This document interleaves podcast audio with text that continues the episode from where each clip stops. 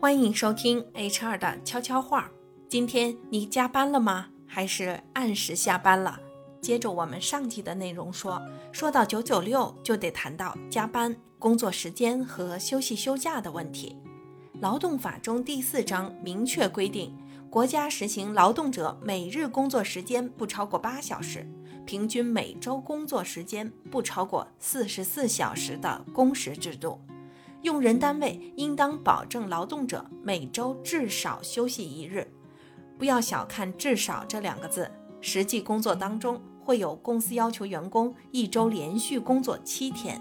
然后按照调休的原则，在以后的某天安排员工休息。如果偶尔产生这样的特殊情况，相信大部分人是可以理解的。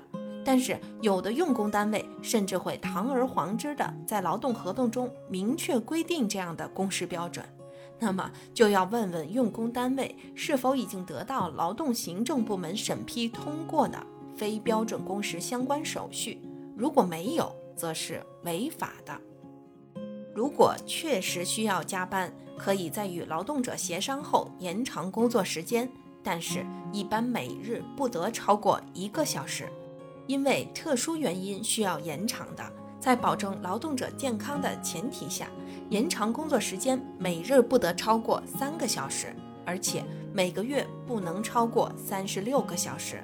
另外，我们都知道。加班工资的支付标准一般是按照工作日为不低于工资的百分之一百五十的工资报酬，休息日按照不低于百分之二百的工资报酬，法定休假日按照不低于百分之三百的工资报酬。加班费争议问题是用人单位与劳动者之间非常容易产生矛盾的风险点。除了加班费支付标准、加班工时时效，甚至是索要加班费仲裁时效，都是很容易出现矛盾的地方。这里多啰嗦一句，就是关于加班费的仲裁时效问题。加班费的仲裁时效一般为一年内。什么是仲裁时效呢？这是指劳动者向劳动仲裁机构请求保护其权利的法定期限。仲裁时效期为当事人知道或应当知道其权利被侵害之日起计算。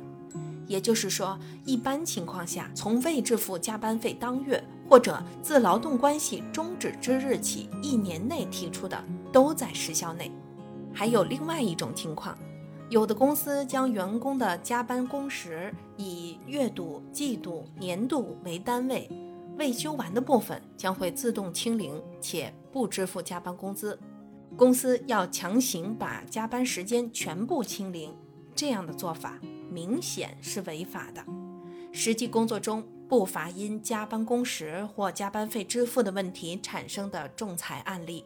希望以上的分享对你有帮助。你的点赞和评论是我最大的动力，欢迎你订阅或私信我。望你生活中有方向，职场中不迷路。我是小龙女的龙，感谢你的收听。